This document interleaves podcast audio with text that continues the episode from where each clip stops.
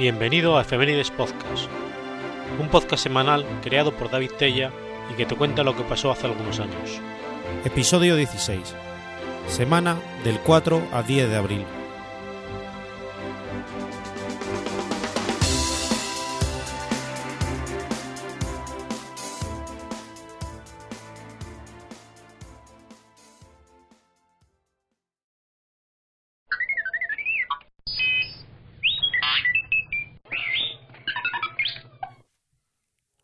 Estados Unidos, viernes 4 de abril de 1975.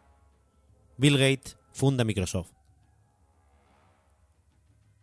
William Henry Gates, tercero, nació el 28 de octubre de 1955. Es hijo de William Henry Gates II, un destacado abogado, y de Mary Gates, una profesora de la Universidad de Washington y directora del First Interstate Bank. Con ellos y su hermana, dos años mayor, vivió en la ciudad de Seattle, en el estado de Washington. Hasta sexto grado fue alumno regular de un colegio público. Cursó estudios en la escuela privada de élite de Lakeside, en Seattle. Esta escuela ya tenía un ordenador en el año 1968, lo que le permitió a Gates tomar contacto con la máquina y aficionarse por la informática. También en Lakeside conoció, conoció a Paul Allen, con quien más tarde fundaría Microsoft. El 4 de abril del 75, siendo aún estudiante de la Universidad de Harvard, crea la empresa de software Microsoft. En el 76 abandonó la universidad y se trasladó a Albuquerque, sede de MITS, para pactar con esa empresa la cesión del 50% del lenguaje de computadoras BASIC. Al año siguiente, se enteró del éxito de la empresa Apple y de que necesitaban un intérprete de BASIC. En 1980 se reunió con representantes de IBM en Seattle. Consiguió venderle el sistema operativo MS2, aunque él no lo tenía, y luego lo compró a muy bajo precio a un joven programador. IBM necesitaba ese sistema operativo para competir con Apple, razón por la cual la negociación fue flexible. Microsoft quiso los derechos de licencia, mantenimiento e incluso la facultad de vender el 2 a otras compañías. IBM aceptó, considerando que lo que produciría dividendos sería el hardware y no el software. Unos días más tarde, Microsoft compró los derechos de autor del Q2 a Tim Patterson, que trabajaba para el Seattle Computer Products, por 50.000 dólares, que vendió a IBM como MS2. Lo que llama poderosamente la atención fue que IBM no comprara el MS2, sino que decidiera pagar a Microsoft un canon por cada copia que se vendiera junto con un IBM PC. Consciente de la importancia del entorno gráfico que había mostrado Apple en su ordenador Lisa, se propuso conseguir también en el entorno gráfico y el ratón para operarlo. Mientras, Steve Jobs, fundador de Apple, iniciaba el desarrollo de Macintosh. Bill Gates visitó Apple. Ofrecía mejorar sus hojas de cálculo y otros programas. Amenazaba con vender su material informático a IBM, con lo que obtuvo una alianza Apple-Microsoft. Microsoft obtuvo legalmente la tecnología del entorno gráfico y del ratón, y sacó del mercado, sacó al mercado Microsoft Windows, como directo competidor del Macintosh. El 16 de junio de 2006 hace pública su intención de abandonar sus labores diarias al frente de Microsoft hacia finales del 2008, para dedicarse por entero a la fundación. La transición de responsabilidades será progresiva, para evitar afectar al desarrollo diario de la empresa continuando como presidente honorario de la misma. El día 27 de junio del 2008 abandonó sus labores al frente de Microsoft, cediendo el control de la empresa a Steve Ballmer. Inicialmente, Bill Gates dedica un 70% de su tiempo a la fundación Bill y Melinda Gates y otro 30% a su empresa. En 1985, Gates fue nombrado uno de los 50 solteros más cotizados por Good Housekeeping. Está casado con Melinda French desde el 1 de enero de 1994 y tiene tres hijos. La familia reside en su casa de la ladera de una colina con vistas al lago Washington, en Medina. En marzo de 2014, en una entrevista de la revista Rolling Stone, Gates señaló que en cuanto a su fe, los sistemas morales de la religión son súper importantes. Hemos criado a nuestros hijos de una manera religiosa. En la misma entrevista, Gates dijo, creo que tiene sentido creer en Dios. Pero exactamente qué decisión de tu vida haces de manera diferente a causa de ello, no lo sé. En otra entrevista a principios del 2014, Kate afirmó que si el cielo existiera, él estaría gratamente sorprendido. Bill Gates es vegano. Desde 2008, año en que dejó de, de dirigir Microsoft, ha participado en algunos proyectos para poder difundir ese estilo de vida. En este sentido, junto con Peter Thiel, cofundador de la empresa PayPal, ha respaldado la creación de huevos artificiales a base de plantas fáciles de cultivar. También aseguró, en una ocasión previa, que el futuro de la carne es vegano, lo cual va en sintonía con la propuesta que había hecho para crear semillas transgénicas que tuviesen sabor a carne.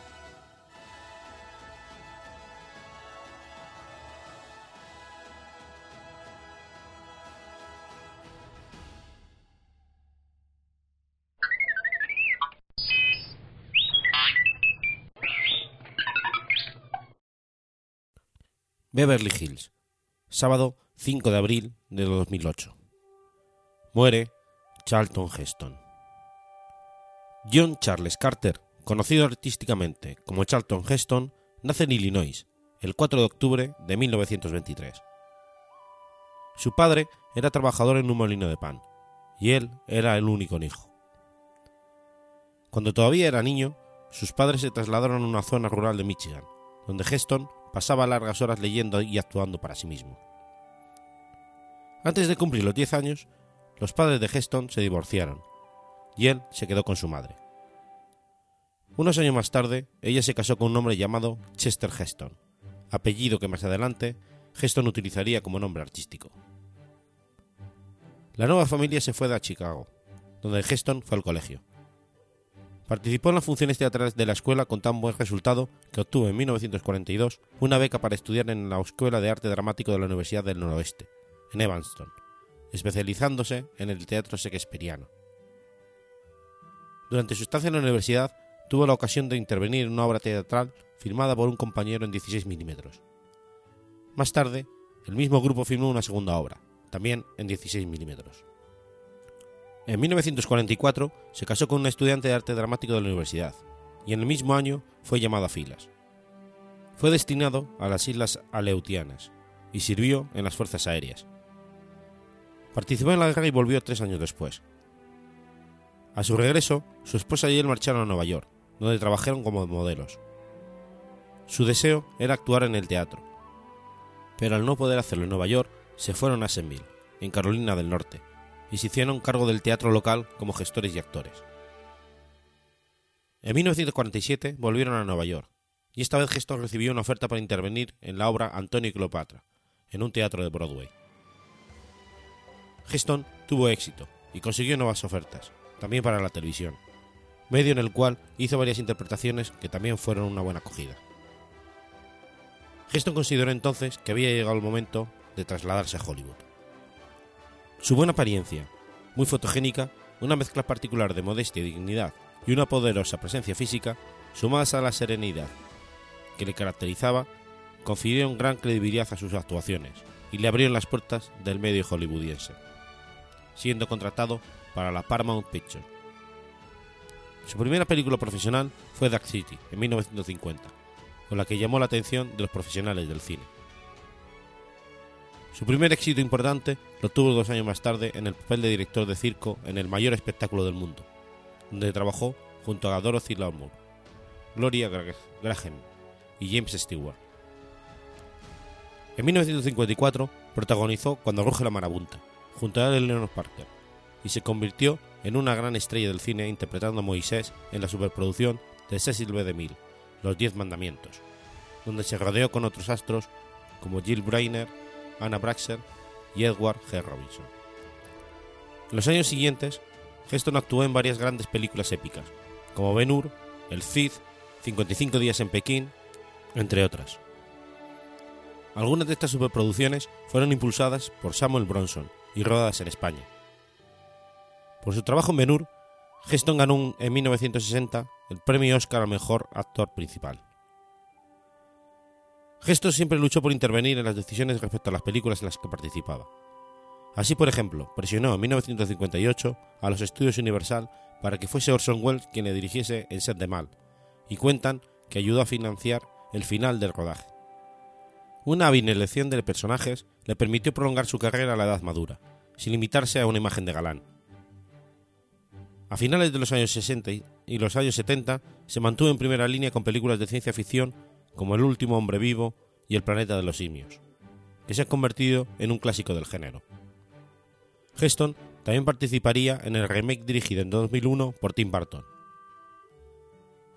Asociado a los papeles de héroe, se convirtió en un rostro habitual en el cine de las catástrofes, protagonizando películas taquilleras como Aeropuerto 75 y El Terremoto, donde volvió a trabajar con Ava Gardner. Entre los años 70 y 90, Heston retuvo su estatus de estrella como secundario de lujo en superproducciones como Los Tres Mosqueteros y Mentiras Arriesgadas, así como en la versión de Hamlet, donde interpretó al actor ambulante que recita el relato de Eneas y Adido sobre la muerte de Priamo. También trabajó en televisión, en series como Los Colby y Dinastía, interpretando el papel de Jason Colby, y donde compartió protagonismo con la mítica Bárbara Stanwyck. Ya en los años 90 grabó Camino de Santiago en España. Heston participó en la marcha a Washington por los derechos civiles, que se llevó a cabo el 28 de agosto de 1963, integrando la delegación de Hollywood, junto a Marlon Brando, James Garner, Paul Newman y otros, oportunidad en la cual Martin Luther King pronunció su famoso discurso conocido como Yo tengo un sueño. Heston fue muy conocido también por haber sido presidente entre el 98 y 2003 de la Asociación Nacional del Rifle, desde la que defendió ardientemente el derecho a la libre posesión de armas de fuego en los Estados Unidos. El director de cine, Michael Moore, entrevistó a Heston en su documental Bowling from Columbine, donde se aborda el tema de la masacre del Instituto Columbine en el condado de Jefferson, en 1999. Después de la masacre, Heston había dirigido un mitin en la Asociación Nacional del Rifle justamente en ese condado, a pesar de que las autoridades y los familiares de las víctimas le habían pedido que no lo hiciera. Heston, desoyendo las súplicas, decidió realizar el mitin de todas formas, por lo que algunos interpretaron su actitud como una provocación. En 2002, Charlton Heston anunció que padecía una demencia degenerativa similar a la enfermedad de Alzheimer, y se retiró de la vida pública. Heston, quien escribió varios libros autobiográficos, falleció a los 84 años de edad, en su residencia de Beverly Hills, el 5 de abril de 2008, acompañado por su esposa Lydia, a la que conoció en la universidad y con quien estuvo casado 64 años.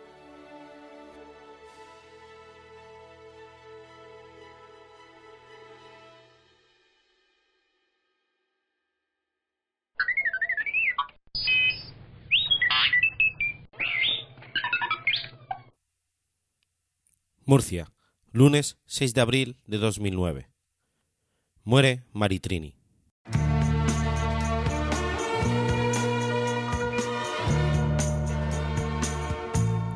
Yo no soy esa que tú te imaginas, una señorita tranquila y sencilla que un día abandonas y siempre perdona a esa niña si no, esa no soy yo.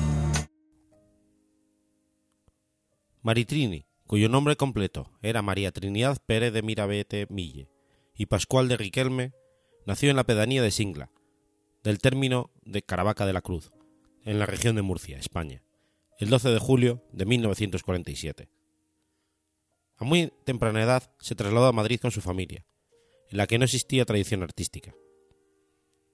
Alumno de un colegio religioso, su infancia se vio marcada por una enfermedad que lo obligó a permanecer en cama desde los 7 años hasta los 14. Durante su convalecencia comenzó a interesarse por la música, aprovechó a aprender a tocar la guitarra y empezó a componer sus primeras canciones.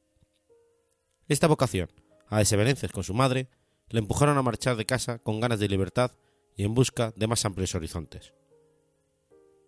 Contaba con 15 años cuando conoció en Madrid a Nicholas Ray, director de películas míticas de Hollywood como Rebelde sin causa, y que en 1961 residió en España, rodando las superproducciones Rey de Reyes y 55 días en Pekín. Ray se convirtió en su representante y la convenció para viajar a Londres, con el objetivo de prepararse para rodar una película, aunque ésta nunca llegó a realizarse. Allí Maritrini permaneció un año, estudiando con Peter Justinov y participando en algunos programas de radio, gracias a los cuales conoció personalmente a grandes estrellas del cine y la música, como Ronan Polanski, Paul McCartney, James Mason y Marlene Dietrich. Más tarde, y con la aprobación de Nicolas Rey, Maritini se trasladó a París, donde grabó sus primeras canciones en francés. Fueron 12, que se publicaron en tres EPs. Después de permanecer cinco años en Francia, Maritini regresó a España para continuar con su carrera musical. Grabó su primer disco en español con la discográfica RCA, en la que cantaba temas de otros autores, como Luis Eduardo Aute y Pachandión, además de algunos compuestos por ella misma. Sin embargo, es con su siguiente disco, Amores, grabado en el 70, con el que se dará a conocer realmente, y con el que obtendrá un gran éxito. En este disco, el primero que graba con la discográfica Spavox, se revela como excelente compositora además de intérprete, arropada por Waldo de los Ríos y Rafael Trabuccelli. Es la época en la que triunfa la factoría de cantantes procedentes del llamado sonido Torre Laguna. En él, además de la canción que da título al disco, se encuentran temas como Hombre Macho, Mañana, Cuando me acaricias o Vals de Otoño, ya clásicos en la carrera de Maritrini. Su siguiente álbum, Escúchame, incluyendo canciones como Yo no soy esa y Yo confieso, conoce similar impacto con el anterior y confirma a Maritrini como una de las cantautoras más importantes del habla hispana. La canción Yo no soy esa es posiblemente la que mejor define la personalidad de Maritrini y el, y el mensaje que quería transmitir, que las mujeres deben ser libres para ser y actuar al margen de las normas, y que no deben supeditarse a los deseos y expectativas de los hombres. El título, Yo no soy esa, es revelador, porque cita otra canción, Yo soy esa, tema clásico del género de la copla, cantado entre otras por Isabel Pantoja, cuya letra aluda a una mujer utilizada por los hombres. Durante los años siguientes, Maritini compagina sus actuaciones en directo por todo el país con nuevas grabaciones discográficas. En la segunda mitad de la década de los 70, Maritini comienza a acercarse más a los planteamientos musicales del pop del momento. Con sus discos Solo a ti y A mi aire, el artista ofrece una nueva imagen renovadora, tanto en lo personal como en lo musical, al incorporar novedosos y arriesgados arreglos en sus composiciones. El álbum A mi aire incluye la controvertida canción Ayúdala, alusiva a una relación triangular y que se utilizó como sintonía en una exitosa telenovela hispanoamericana. En los años 80 comienza para Maritini con una publicación en su disco Oraciones de Amor, al que seguirá un año más tarde otro álbum que alcanzará un enorme éxito comercial y popular, Una estrella en mi jardín. La canción que da título al mismo se convierte en un clásico instantáneo, y sigue siendo tan popular que en 2012 ha sido empleada en un spot televisivo. En 1984, Maritini sorprendió con unas fotografías de desnudo en la revista Interview, con las que quiso romper una inmerecida imagen de mujer áspera y sin sexualidad, prejuicio por el que incluso era parodiada por humoristas. Debido a su aspecto sobrio, totalmente opuesto a la moda del destape, se había dicho que Maritini ocultaba su cuerpo porque no se sentía atractiva, o incluso porque padecía cojera, cuestiones que desmintió y de las que se bromeó en entrevista con María Teresa Campo y Pedro Ruiz. Su aparición en Interview rompió con el tópico de una Maritini gris, causó sensación y coincidió con un cambio de su vestuario. La cantautora feminista empezaba a lucir escotes pronunciados y tejidos con reveladoras transparencias. En el mismo año 84, Maritrini publica dos discos: Diario de una mujer, repleto de grandes canciones, y Maritrini, titulado en México como Maritrini interpreta grandes autores mexicanos. En la segunda mitad de los años 80 grabó dos nuevos trabajos, ¿Quién me venderá? y En tu piel. Supusieron el final, casi 20 años de colaboración entre Maritrini y la discográfica Hispavox. Una ruptura que se debió a divergencias creativas y fue en términos amistosos. Años después, Maritrini e Hispavox volverían a colaborar. A principios de los años 90, Maritini grabó con una discográfica independiente un nuevo disco, Espejismos, en que combinaba canciones de corte más clásico con otras de claras influencias rock. Maritrini recibió un premio en Miami por la canción Tuya, incluida en este álbum. En este tiempo trató de recuperar espacio en el mercado español, incluso comentando con radiofórmulas de nuevo cuño como cadena dial. Pero parecía claro que no encajaba en los nuevos gustos predominantes. A pesar de ello, en 1993, Hispavox reunió sus mayores éxitos en el nuevo formato CD. Fue el recopilatorio en Maritrini sus grandes éxitos, que la cantante apoyó, retomando la colaboración con su antigua compañía discográfica. El último trabajo del artista, grabado por el trío Los Panchos, se vio envuelto en controversia, y Maritrini llegó a declarar que había sido estafada. El disco había sido publicado con un gran éxito a finales del 2001, obteniendo el disco de oro por sus rápidas ventas en España. Pero sorpresivamente, las unidades que quedaban en venta se retiraron de los comercios. ¿Acaso porque la compañía discográfica cayó en quiebra? El álbum era un doble CD con 23 canciones. Maritrini había compuesto 12, y las 11 restantes eran éxitos de los Panchos, que Maritrini compartía con la voz de Rafael Basurto la última voz viva de los Panchos originales. Diversos problemas contractuales con su casa discográfica y algunos problemas de salud mantuvieron a Maritina alejada del mundo de la música durante algún tiempo. A final de 2005, y gracias a un nuevo acuerdo con la cantante e Hispavox, se publicó un disco doble recopilatorio y un DVD, que ella promocionó de manera entusiasma con diversas entrevistas. También entonces Maritini recibió un gran homenaje en el cual la SGAE le concedía el disco multidiamante, por haber vendido más de 10 millones de discos a lo largo de su carrera. El 8 de marzo de 2008, con motivo del Día de la Mujer, recibió el premio Lucha por la Igualdad, concedido por la Comunidad Autónoma de Murcia, donde había nacido, por retratar a través de sus melodías las carencias, problemas y desigualdades de la mujer, fue uno de los últimos actos públicos a los que asistió. Maritrini vivió el último año de su vida en una urbanización de las afueras de Murcia, componiendo, escribiendo y preparando un concierto de despedida. No pudo cumplir este objetivo a causa de su fallecimiento, aquecido la noche del 6 de abril de 2009, en el Hospital Universitario Morales Meseguer, en la capital murciana, debido a un agravamiento de la enfermedad que padecía.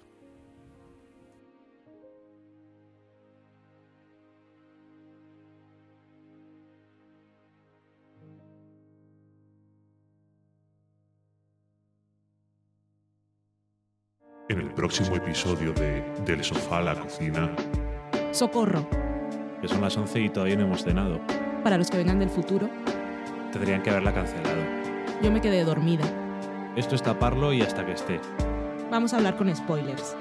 Mad Men. Esas patitas. Este es de los que finge que finge fingir. Sospechar. Para más del sofá a la cocina, visita delsofalacocina.com. España, lunes 7 de abril de 1823. Entran los 100.000 hijos de San Luis. Los 100.000 hijos de San Luis fueron un contingente francés con voluntarios españoles que combatió en España en 1823 en defensa del antiguo régimen, porque lo abogaba Fernando VII de España, poniendo fin a las guerras realistas y al trienio liberal. La Ilustración y la Revolución Francesa de 1789 pusieron en el panorama político al, liberalismo. Sin embargo, la situación política en Francia derivaría en el imperio francés de Napoleón y conservando ciertas ideas liberales proponía la expansión imperial francesa. En 1808, Francia aprovecha su alianza con España para introducir tropas en el territorio español, en un supuesto intento de invadir Portugal. Napoleón terminará invadiendo toda la península ibérica, provocando una sublevación de los españoles en Madrid, que dio comienzo a la Guerra de la Independencia. En esta guerra, algunos españoles serán leales a los franceses a las ideas liberales que traían, y otros se mantendrían fieles a Fernando VII, hijo y sucesor de Carlos IV y de María Luisa de Parma, obligado a abdicar en Bayona. Las Cortes Españolas de la España libre aprobarían en 1812 en Cádiz una constitución de orden liberal, que preservando el catolicismo del Estado y la corona, traían consigo ideas de liberalismo político y económico tanto para España como para sus territorios en las Indias, Ya dentro de las propias cortes gaditanas, algunos miembros mostraron su oposición al implementar el liberalismo y se mostraron partidarios de conservar por completo las antiguas estructuras absolutistas. En las Cortes este grupo fue denominado los serviles, aunque esa denominación no se popularizó y se fue sustituyendo por la de absolutistas o realistas.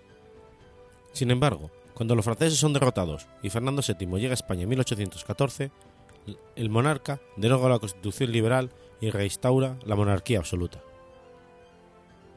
El 1 de enero de 1820, el teniente coronel Rafael de Riego se pronuncia y proclama la restauración de la Constitución de Cádiz y el restablecimiento de las autoridades constitucionales, dando comienzo al trienio liberal, liberal donde los liberales se impondrán en España. Los países europeos, tras el fracaso de Napoleón, ya habían vuelto a restaurar las monarquías absolutas y veían con recelo este régimen liberal español. Estos países eran los que habían sido miembros de la Santa Alianza, Prusia, Rusia y Austria, a los que se sumó Francia cuando la monarquía fue restaurada en ese país. La resistencia absolutista entre algunos colectivos españoles era palpable y conseguía su apoyo social de aquellos que habían visto perjudicados con el capitalismo liberal y el liberalismo político, como eran algunas partes del campesinado, el artesanado antiguo de las ciudades, el aparato clerical eclesiástico, la vieja hidalguía y algunos elementos de la nobleza titulada que había encontrado una buena posición en el antiguo régimen. Desde agosto de 1822, la tensión política fue aumentando en España. Las insurrecciones en el campo tomaban la forma de partidas, que estaban dirigidas por algunos jefes que habían sido combatientes de la Guerra de la Independencia, y en algunos casos por militares en activo. También la participación del clero rural o regular, a veces en el liderazgo de las partidas o bien instigando a los ideólogos del movimiento, fue habitual en todas las partes. Las partidas tuvieron su máxima extensión en Cataluña, Navarra, el Maestrazgo y algunas zonas de Valencia, Castilla, Aragón, Murcia, Galicia. Esto coincidiría con lo que posteriormente sería el mapa de adhesión al carlismo. Desde 1821 estaban tomando cierta fuerza los grupos españoles absolutistas, que se encontraban aislados en el sur de Francia, con la convivencia del rey francés Luis XVIII. Estos realistas se reunían en una junta formada en Bayona en torno a la figura del anciano general de Guía. Fernando Monzo de Rosales, marqués de Mataflorida, llegó a constituir una regencia absolutista en Urgel el 15 de agosto de 1822, cuando este lugar fue ocupado por los realistas. Fernando VII había aprobado secretamente la creación de esta regencia, de la que también fueron fundadores el obispo de Tarragona, Jaume Creut, y el barón de Heroles, Joaquín Ibáñez Cuevas. Sin embargo, la regencia no logró el apoyo de los realistas más veteranos como Guía, Balmaseda, Calderón, Erró, ni de los realistas más jóvenes como Quesada, O'Donnell, etc. Tampoco lograron el apoyo de los principales potencias absolutistas. Existían discrepancias entre los que querían el absolutismo a ultranza y los que querían un absolutismo con algunas reformas como había hecho Francia.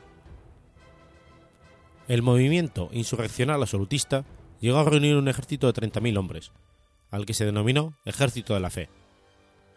En él había personas de diversa índole, desde guerrilleros que habían luchado contra los franceses, pasando por curas armados, caudillos populares y militares retirados. La insurrección tuvo un desarrollo irregular, con combates más intensos en Navarra y Cataluña, y se constituyeron juntas por España, en apoyo a la causa realista entre las que destaca la Junta Apostólica de Santiago de Compostela. La insurrección ya estaba casi totalmente controlada por el gobierno cuando se produjo la entrada en España de las tropas del duque de Angulema, y el movimiento realista, casi derrotado, acabó como auxiliar de las tropas francesas. El 26 de enero del 23, Francia retira a su embajador en Madrid.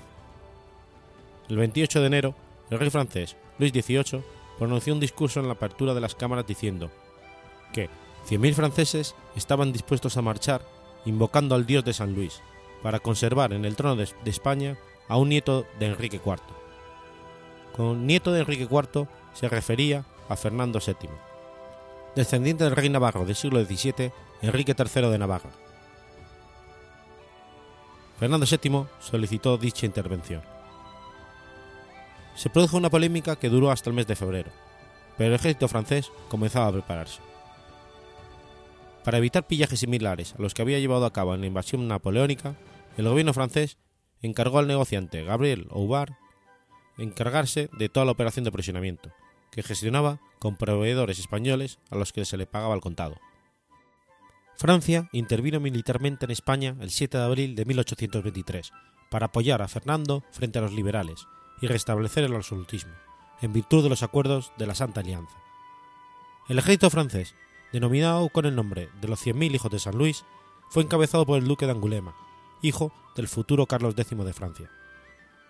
Otro de los mariscales al mando de parte del ejército fue Bon Adrien Genot de Moncey, y también participó el príncipe Carlos Alberto de Saboya Carignano. El ejército lo formaban 95.062 soldados, formados en cuatro cuerpos y uno de reserva.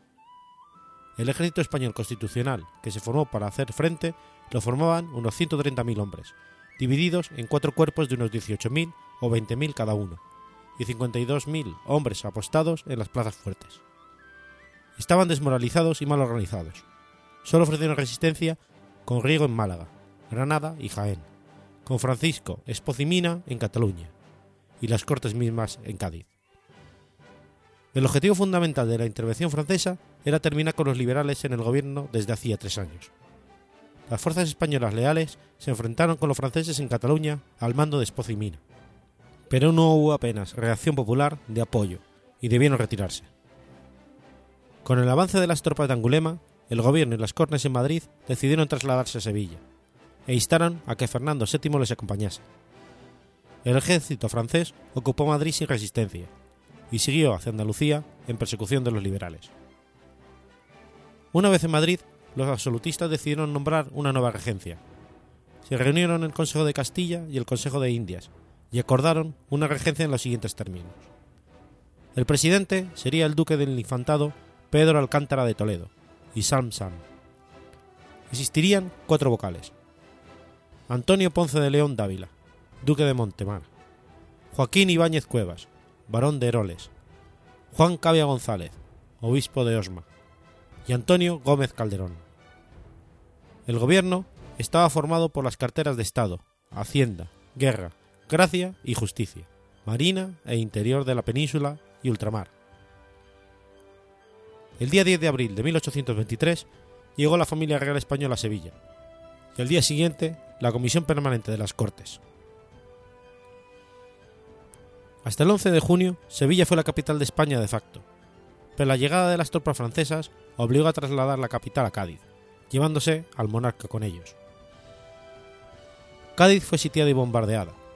La resistencia fue muy fuerte, y los franceses no pudieron tomar la ciudad, aunque acabaron con las fortalezas que la protegían, como el fuerte del Trocadero.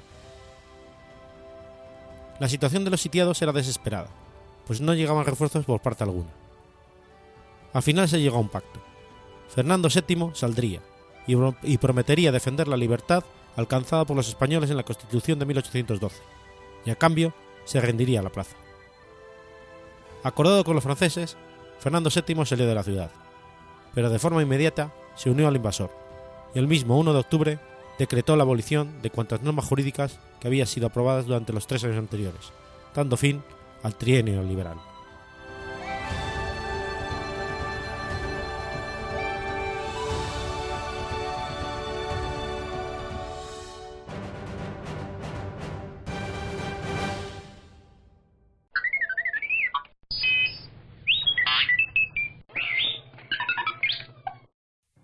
Arizona, martes 8 de abril de 2014.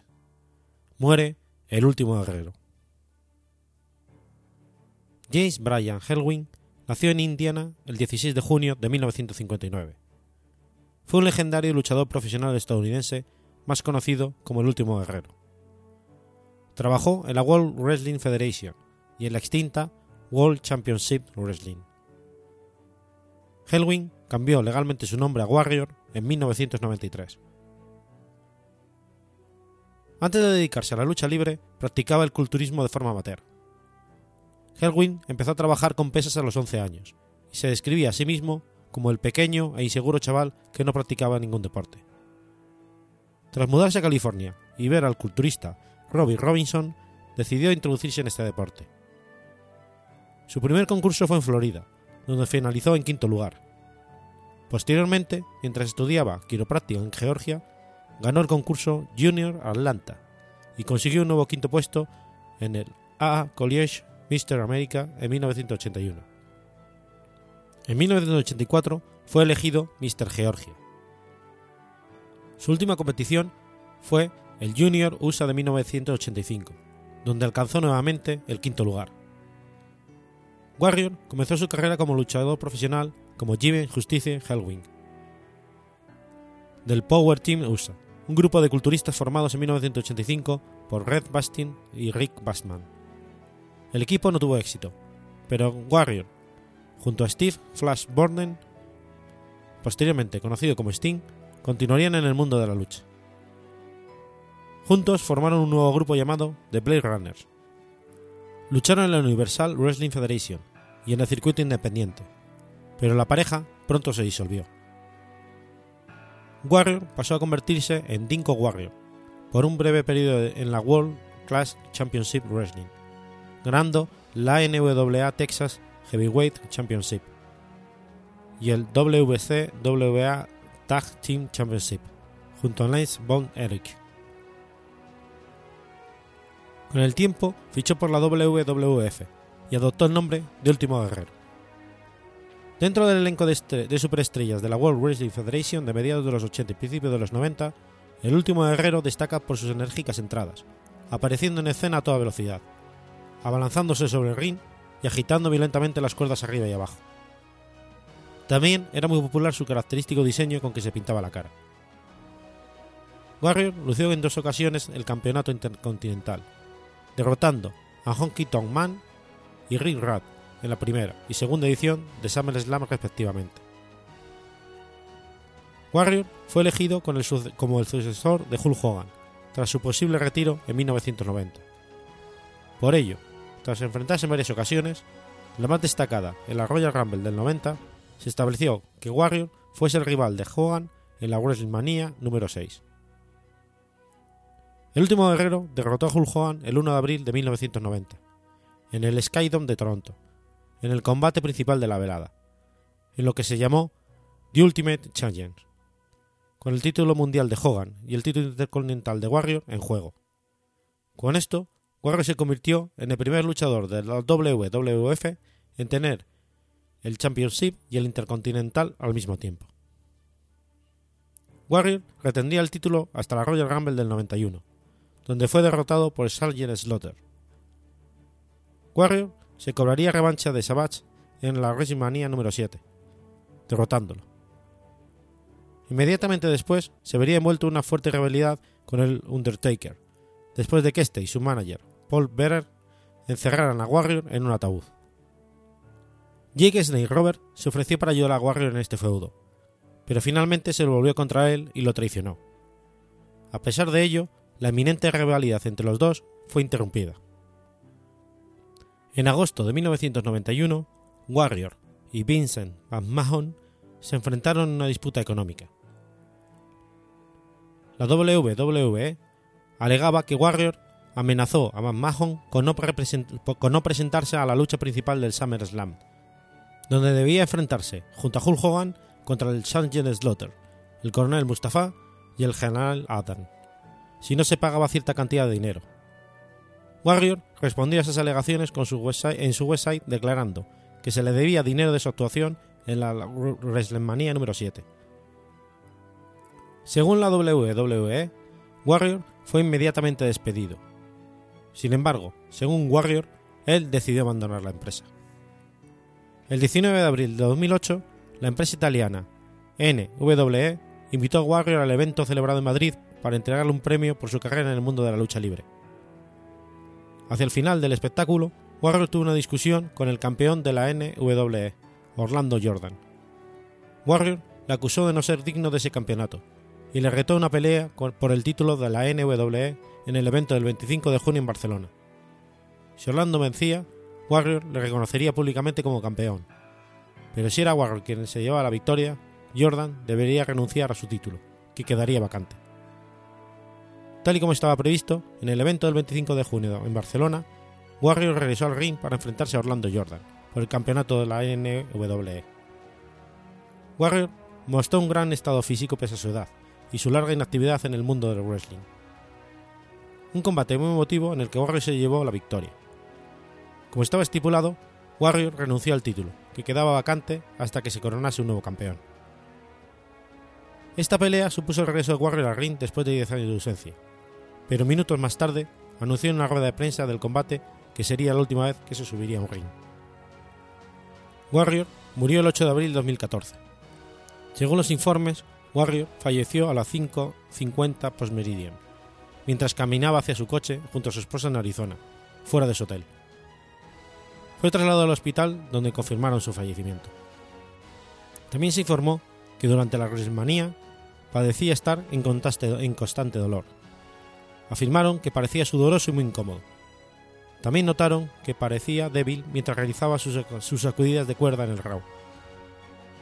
Una fuente dijo, todos sentíamos que parecía que iba a colapsar. Era bastante fácil de ver.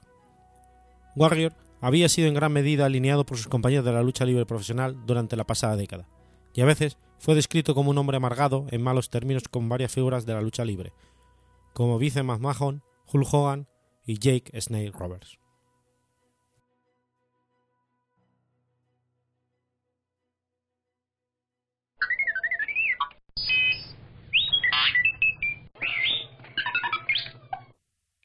México, jueves 9 de abril de 1914.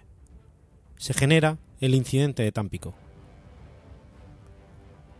El incidente de Tampico fue un altercado menor ocurrido entre marinos estadounidenses y la, guarnición federal de Tampico, Tamaulipas, el 9 de abril de 1914, durante un tenso periodo de la Revolución Mexicana en que gobernaba el general golpista Victoriano Huerta. Durante la Revolución Mexicana, Victoriano Huerta, autoproclamado presidente, luchaba por mantener su poder y territorios intactos a pesar de las incursiones de Emiliano Zapata en el sur y el rápido avance de la oposición constitucionalista de Venustiano Carranza en el norte. El 26 de marzo de 1914, las fuerzas de Carranza se encontraban a 15 kilómetros del próspero pueblo petrolero de Tampico. Debido a las grandes inversiones de las compañías petroleras estadounidenses en la, industria de la zona, había una considerable cantidad de ciudadanos estadounidenses. Varios barcos de guerra de los Estados Unidos, bajo órdenes del comandante de la flota del Atlántico, el contraalmirante Henry T. Mayo, se trasladaron al área para proteger a los ciudadanos y propiedades estadounidenses.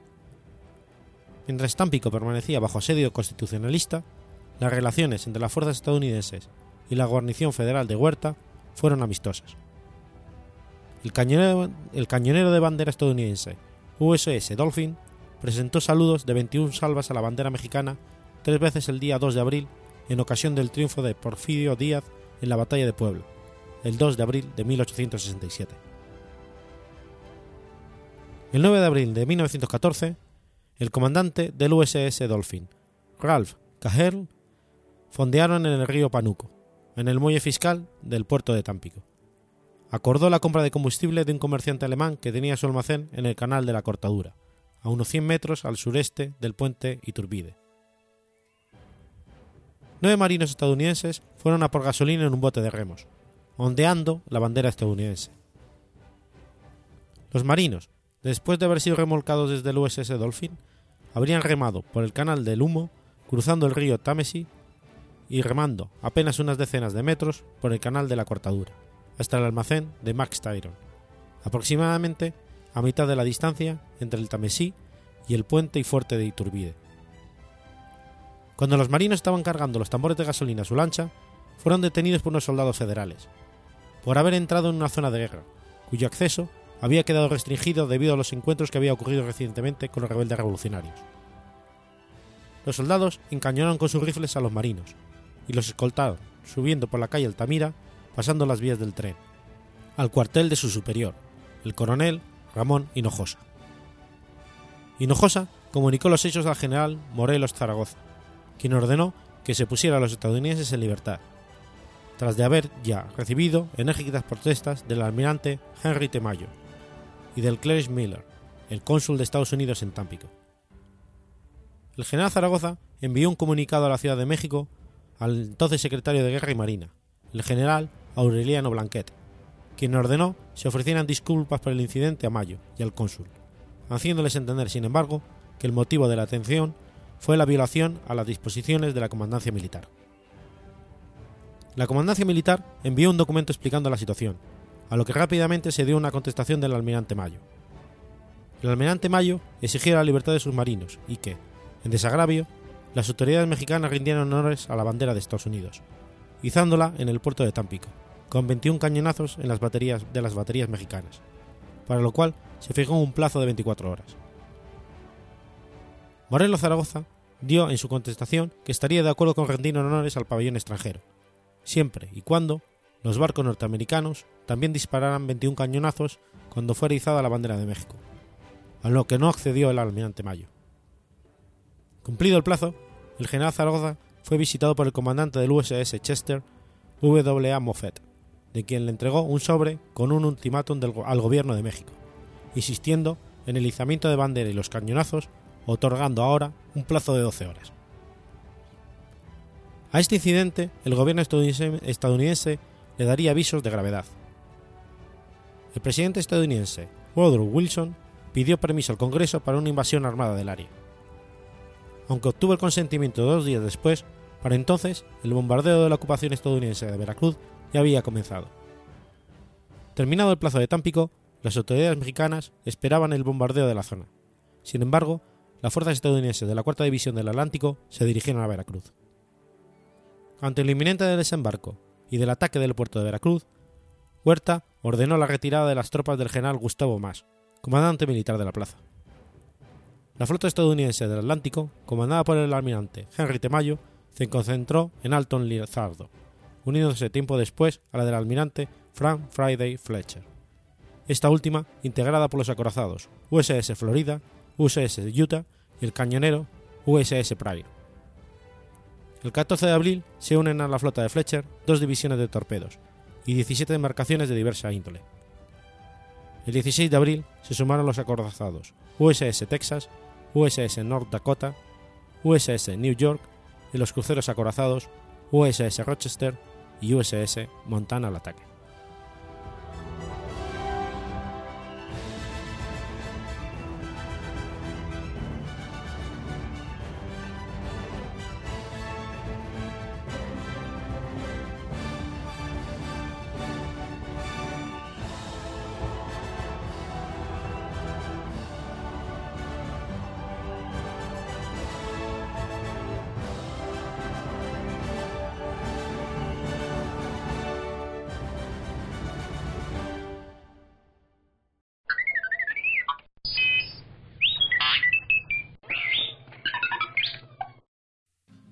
Gran Bretaña, jueves 10 de abril de 1710. Entra en vigor la primera ley sobre el copyright. El Estatuto de la Reina Ana, promulgado el 10 de abril de 1710, constituye un antecedente histórico de gran importancia en el ámbito de los derechos de propiedad intelectual.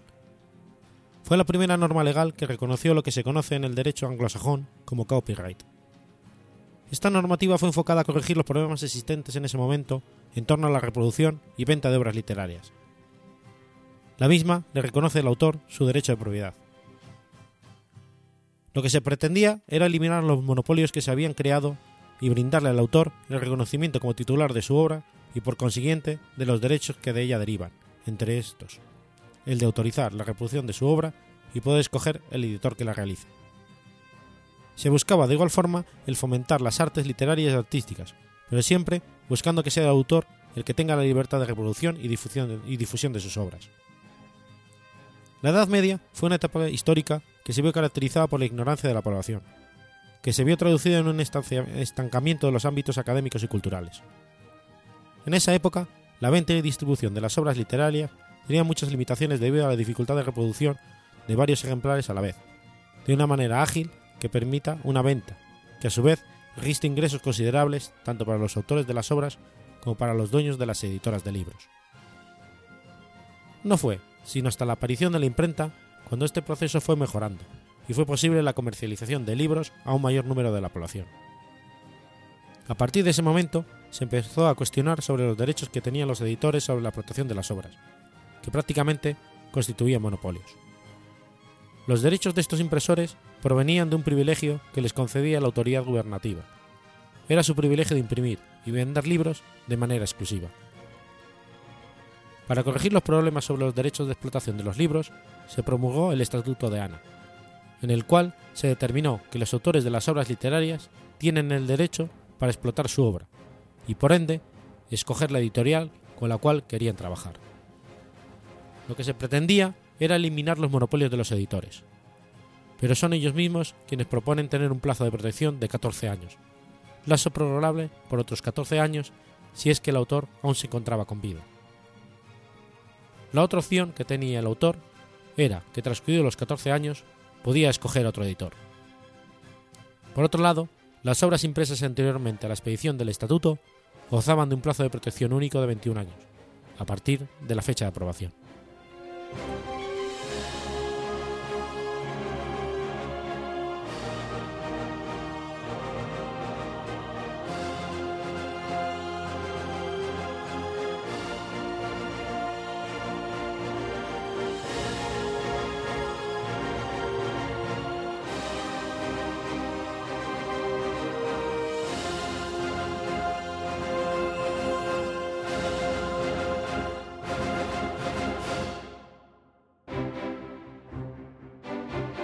Has escuchado Efemérides Podcast. Si quieres ponerte en contacto conmigo, puedes hacerlo por Twitter a la cuenta Efemeridespod o a mi cuenta personal Tella David o por correo electrónico en efemeridespod.gmail.com o también puedes visitar la página web efemeridespodcast.es y recuerda que puedes suscribirte por iTunes o por iVoox y tienes un episodio nuevo cada lunes.